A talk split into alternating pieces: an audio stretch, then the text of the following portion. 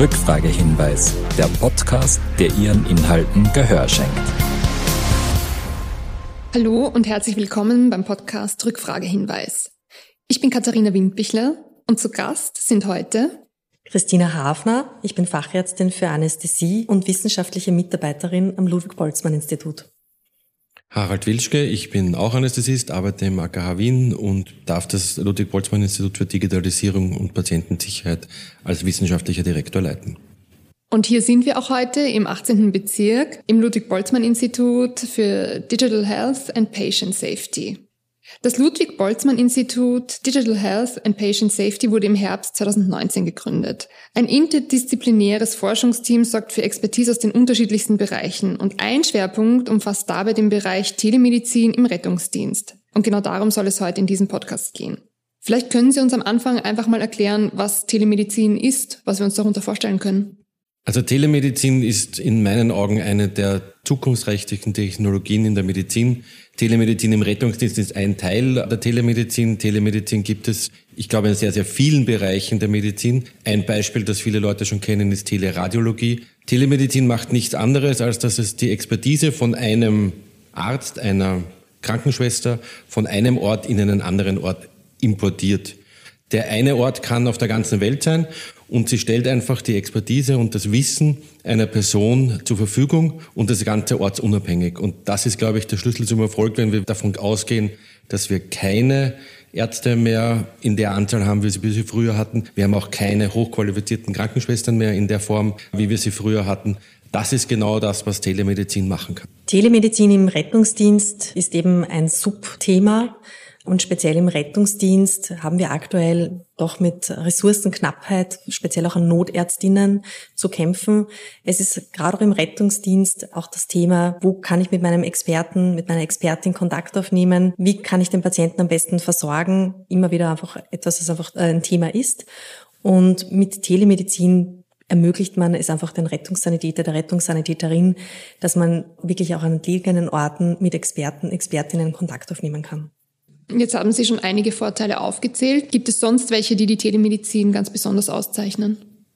Diese Ortsunabhängigkeit ist das, was die Telemedizin einfach zu dem macht, was sie ist. Telemedizin hat natürlich das Problem, dass wir nicht mehr so persönlich sind. Ich bin nicht mehr persönlich bei der Patientin, beim Patienten. Telemedizin ermöglicht einfach, dass der Experte an einem anderen Ort ist. Und das ist orts- und zeitunabhängig. Zeitunabhängig insofern, es ist zwar live, aber der kann in einer anderen Zeitzone im Prinzip auch sein. Das sind die Grenzen. Irgendwann einmal, wenn da zehn Stunden Zeitdifferenz ist, wird es wahrscheinlich mühsam.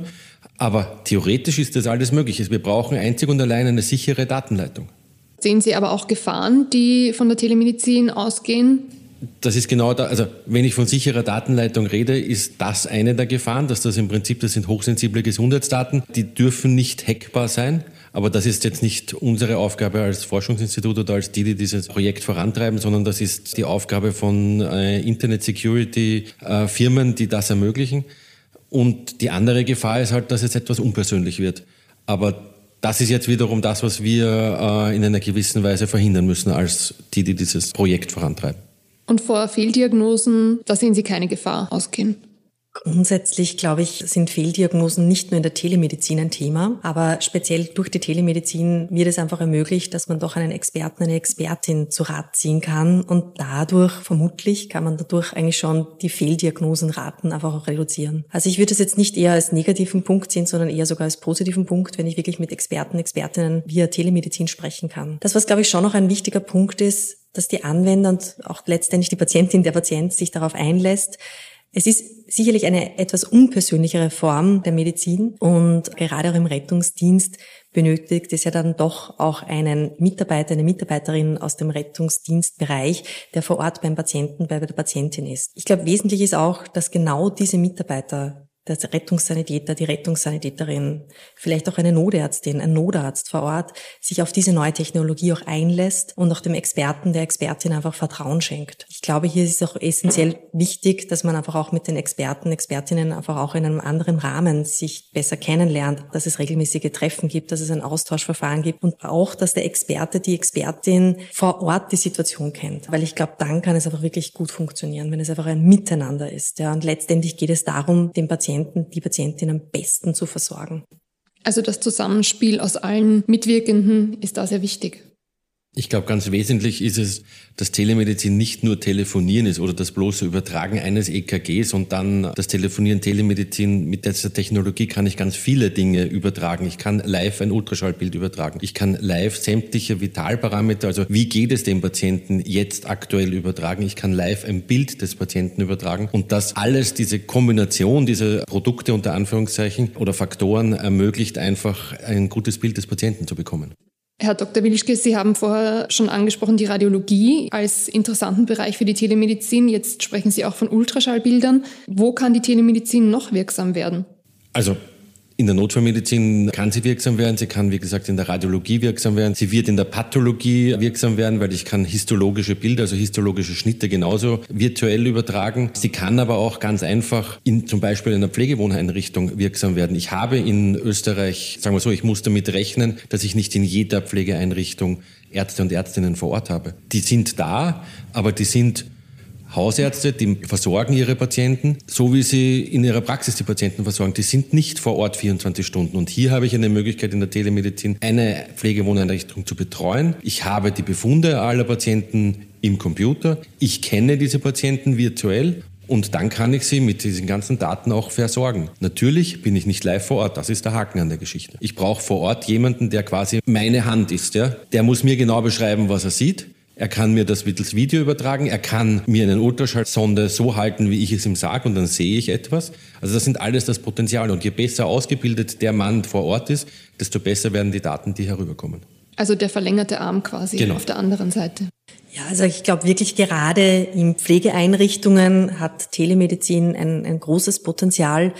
Äh, häufig fehlt einfach die Möglichkeit, den Allgemeinmediziner, die Allgemeinmedizinerin in das Pflegeheim dann auch ähm, zu späterer Stunde vielleicht zu bekommen.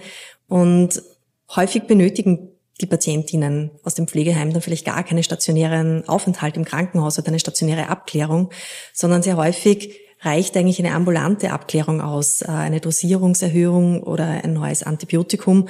Und das wäre durchaus durch einen äh, telemedizinischen Arzt, einer Ärztin einfach möglich. Was bedeutet das in weiterer Folge? Das bedeutet, dass die hochbetagte, der hochbetagte Patient nicht einen Ausflug ins Krankenhaus machen muss, sondern vor Ort in der Einrichtung betreut werden kann oder vielleicht auch zu Hause. Und der Telemediziner, die Telemedizinerin äh, kann einfach dann dem Personal, entweder eben einen diplomierten Kranken- und Pflegepersonal oder eben so einer Akut Community Nurse, äh, einfach wirklich einfach auch ähm, den medizinischen Rat mitgeben und das natürlich dann auch verordnen, das Medikament, äh, damit der Patient einfach zu Hause betreut werden kann. Genau, also hier geht es dann um die Verabreichung von Medikamenten und vielleicht eine andere Dosierung vorzuschlagen, aber nicht um beispielsweise Reanimation. Ja, also ich glaube, wenn wir um Telemedizin im Rettungsdienst sprechen, so muss man ganz klar sagen, wo sind Grenzen. Äh, wir brauchen bei der Reanimation vor Ort Leute, Personen, ausgebildetes Personal, das einfach die Reanimation durchführt. In einem weiteren Schritt, wenn es dann darum geht, ich habe eine erfolgreiche Wiederbelebung, ich habe einen Patienten, eine Patientin, die jetzt zum Beispiel einen akuten Herzinfarkt, also zeigt im EKG und ich möchte diesen Patienten, die Patientin dann versorgen, kann ich mir natürlich schon noch vorstellen, dass ich dann auch das EKG in das Krankenhaus bereits sende, bereits die ersten Daten übermittle, damit das Krankenhaus bereits vorbereitet auf diesen Patienten, auf diese Patientin ist. Aber in dieser Akutsituation der Reanimation, glaube ich, ist Telemedizin nicht unmittelbar das, wo ich das große Potenzial sehe. Kommen wir zurück zu den Rettungsdiensten. Stichwort Corona. Da waren die Mannschaften sicherlich vor viele Herausforderungen gestellt, sehr plötzlich und stehen auch noch immer vor vielen Herausforderungen. Wie kann die Telemedizin jetzt in diesem speziellen Bereich helfen? Also ich glaube, Covid-19 ist eines der Beispiele, wie Telemedizin wirklich unser Leben erleichtern kann. Ich verhindere, dass der Patient in ein Krankenhaus kommt. Ich verhindere große Menschenaufläufe. Wenn Sie sich, wenn Sie eine normale Krankenhausambulanz sich vorstellen und wenn es möglich ist, es ist nicht bei allen Dingen möglich, aber es ist möglich, wo der Patient einfach nur sprechen kommt, wo der Patient eine Weiterbehandlung braucht, wo ich einfach nur Befunde einsehen will. Da verhindere ich, dass ein Patient in ein Krankenhaus, in eine Ambulanz kommt. Damit verhindere ich Ansteckungen. Die Ansteckung kann passieren am Krankenhauseingang, die Ansteckung kann in der Wartezeit vor der Ambulanz passieren und die Ansteckung kann während der Behandlung passieren. An allen drei Orten habe ich den Patienten nicht, weil ich ihn ja virtuell zu mir dazuschalte. Und eine der Möglichkeiten zum Beispiel ist eine virtuelle Präanästhesieambulanz. Da muss ich nicht unbedingt einen Patienten berühren. Ich kann natürlich nie in eine Ambulanz machen, wo ich einen Patienten manuell berühren muss und ihn manuell etwas spritzen muss. Das wird nicht funktionieren telemedizinisch aber ihn zu beraten, ihn psychiatrisch zu behandeln, ihn schmerztherapeutisch zu behandeln, indem ich ihm einfach ein, als Kontrolluntersuchung im Rahmen einer Schmerzvisite mir beschreiben lasse, was für Schmerzen er hat, ich ja schon seine Bilder kenne, dann kann ich eine Dosissteigerung sehr gut telemedizinisch durchführen und ebenso Ansteckungen verhindern. Genauso im Rettungsdienst kann ich mich virtuell dazuschalten als Arzt und habe jetzt so wenig wie möglich Personal an der Ort und Stelle, wo es diese Covid-Erkrankung gibt. Ja, gerade Covid hat uns eigentlich erst gezeigt, welches enorme Potenzial dahinter steckt. Manches ist vielleicht noch sehr in den Kinderschuhen, aber durch Corona wurde es ein bisschen beschleunigt und ich sehe es einfach auch so, gerade bei Covid-positiven Patienten, Patientinnen möchte man ja doch das Personal eher versuchen, den Kontakt so wenig wie möglich zu halten. Und da kann ich natürlich mit Telemedizin durchaus positive Effekte erzielen. Das heißt, eigentlich Corona hat einen äußeren Einfluss dargestellt, der ein Risiko geborgen hat und die Telemedizin hat eine Chance gegeben, um leichter vielleicht sogar damit umgehen zu können, Risiken zu minimieren. Ich glaube, Corona hat in vielen Teilen der Bevölkerung Angst und Schrecken verbreitet, aber in vielen Teilen auch Erleichterungen gemacht. Schauen Sie sich Homeoffice an. Äh, Homeoffice ist nicht mehr wegzudenken aus dem Arbeitsalltag. Genauso hat es die Telemedizin beflügelt. Sie werden eine Befragung durchführen der Rettungsmitarbeiterinnen und Rettungsmitarbeiter. Haben Sie da Hoffnungen, welche Einsichten Sie erlangen möchten oder welche Ergebnisse? Ja, wir sind sehr froh darüber, dass wir mit dem Roten Kreuz Burgenland eine Befragung dieser Mitarbeiter, Mitarbeiterinnen durchführen dürfen und erhoffen uns dadurch wirklich auch einen Blick in die Meinung der Mitarbeiter, Mitarbeiterinnen zu bekommen. Und aufbauend auf diesen Ergebnissen sollen dann einfach erste Pilotprojekte gemeinsam kreiert werden. Weil ich glaube, das, was ganz wesentlich ist, wenn man Telemedizin im Rettungsdienst einsetzen möchte, dass auch wirklich die Mitarbeiter, Mitarbeiterinnen vor Ort das System und auch das Projekt unterstützen. Und aus diesem Grund ist es, glaube ich, wesentlich bereits, bevor man in konkrete Planungen eingeht, dass man wirklich da die Mitarbeiter, Mitarbeiterinnen zu Wort kommen lässt. Was sind Sorgen? Was sind Bedenken? Dann kann man darauf einfach schon aufbauen. Wo sehen die Mitarbeiter, die Mitarbeiterinnen das Potenzial? Was wünschen sie sich? Ist es primär der Telemediziner, der Telearzt, die Telenotärztin für Belastungen vor Ort, für ambulante Abklärungen? Oder ist es doch eher der akute Patient mit dem akuten Herzinfarkt, wo man vielleicht sagt, okay, ich möchte wissen, in welches Krankenhaus soll ich denn nun wirklich fahren? Braucht der Patient einen Herzkatheter? Kann ich dem Krankenhaus die Patientenakte schon im Vorfeld übermitteln? Oder geht es in einen ganz anderen Bereich? Geht es eher dahin, dass der Notarzt, die Notärztin sagt, ich hätte gerne eine zweite Meinung vor Ort. Wenn ich einen Ultraschall durchführe, dann möchte ich haben, dass da jemand zuschaut und mir einfach auch Experten, Expertinnen Wissen vor Ort vermittelt. Und ich glaube, aus diesem Grund ist es wirklich wichtig, alle Mitarbeiter, Mitarbeiterinnen zu befragen und einfach einen, einen Blick einfach hineinzubekommen. Warum wurde als Bundesland das Burgenland genau für dieses Projekt ausgewählt? Das Burgenland ist grundsätzlich eines, das einfach Interesse hat, Telemedizin im Rettungsdienst zu betreiben. Und auf der anderen Seite gibt es ja durchaus einfach Ortschaften, die entlegen sind und einfach einen gewissen weiten Weg ins Krankenhaus haben. Der Experte, die Expertin in entlegenen Gebieten kann es durchaus schon eine halbe Stunde auch sein, bis man dann wirklich ins nächstgelegene Krankenhaus kommt. Und aus diesem Grund hat sich einfach diese Kooperation ergeben. Wir sind sehr froh darüber. Das Burgenland ist ein Beispiel in Österreich, wo Telemedizin Sinn macht. Wenn man zum Beispiel die Region Seewinkel sich anschaut. Ein anderes Beispiel wäre das Waldviertel. Ein anderes, ein drittes Beispiel wären in Tirol irgendwelche Seitentäler, wo einfach es ganz logisch ist, dass es den Spezialisten dort nicht geben kann. Und den kann ich eben virtuell zuschalten. In der Stadt Wien gibt es natürlich auch Potenzial für Telemedizin, aber nicht in, in einer anderen Form. Das ist das, was ich gemeint habe. Da gibt es in den Pflegewohneinrichtungen eher den Bedarf oder mehr den Bedarf, weil wir einfach so viele Pflegewohneinrichtungen hier haben, als im akuten Rettungsdienst. Mhm. Seewinkel oder Seitentäler in Tirol, kann man da auch sicherstellen, dass genug Empfang, also da reden wir von der Technik, äh, vorhanden ist? Ich glaube, das ist sicherlich eine, könnte eine Herausforderung werden und das ist auch sozusagen das, warum wir einfach auch Pilotprojekte gerne kreieren und gemeinsam mit dem Personal und mit den Organisationen vor Ort durchführen möchten. Wir sind in den, unseren ersten Pilotprojekten sogar draufgekommen, dass es im ländlichen Gebiet leichter ist, äh, als im städtischen Gebiet so eine Datenübertragung zu bekommen. Der Grund dürfte sein, dass es manchmal recht schwierig ist, sich den besten Sender auszusuchen und das machen diese Geräte. Und im ländlichen Gebiet gibt es halt nur einen Sender und der ist es dann. Auf der anderen Seite ist es so, dass diese Geräte durchaus einen technischen Fortschritt mittlerweile haben und eigentlich sehr geringe Übertragungsraten benötigen. Und aus diesem Grund gehen wir davon aus, dass es doch in relativ vielen Fällen eigentlich auch möglich sein wird. Wenn wir jetzt schon beim Thema Geräte sind, ist das alles ein sehr kostspieliges Unterfangen? Rettungsdienstorganisationen sind grundsätzlich ja mit vielen Geräten ausgestattet. Viele dieser Geräte können bereits telemedizinische Lösungen anbieten. Ähm, und ich glaube, also gerade auch für das Burgenland, ähm, da haben sie bereits Geräte, die auch diesen telemedizinischen Aspekt äh, ermöglichen. Und somit wäre das einfach nur ein Puzzlestein, der einfach dazugefügt wird. Es fehlt aktuell wirklich eigentlich der Arzt, die Ärztin auf der anderen Seite, ähm, der das dann auch wirklich sicherstellen kann. Also wenn man abwägt hier die Kosten und die Risiken, dann sind auf jeden Fall die Risiken damit abgedeckt, dass man hier vielleicht investiert ein wenig in die Telemedizin, um so dem Ärztinnenmangel entgegenzuwirken. Ich meine, wir reden ja immer von Kosten und auf der anderen Seite wollen wir in der Medizin nicht von Kosten reden. Aber wenn wir sagen, wir vermeiden so und so viele Hospitalisierungen, dann sind das schon Kosten. Das ist auf der einen Seite natürlich für den Menschen, der ins Krankenhaus hineinkommt, belastbar, aber es sind auch belastende Kosten, die durch den Transport und durch die Hospitalisierung der Patientin, des Patienten im Krankenhaus entstehen. Diese Kosten spare ich mir ein. Also, und das sind wahrscheinlich sehr, sehr viele. Wir wissen es noch nicht, was das bringt. Das Potenzial muss man erst überprüfen in Studien. Aber es liegt auf der Hand, dass wenn ich einen Patienten in der Einrichtung, in der Pflegeeinrichtung oder zu Hause belassen kann über telemedizinische Methoden, dass das am Ende günstiger ist.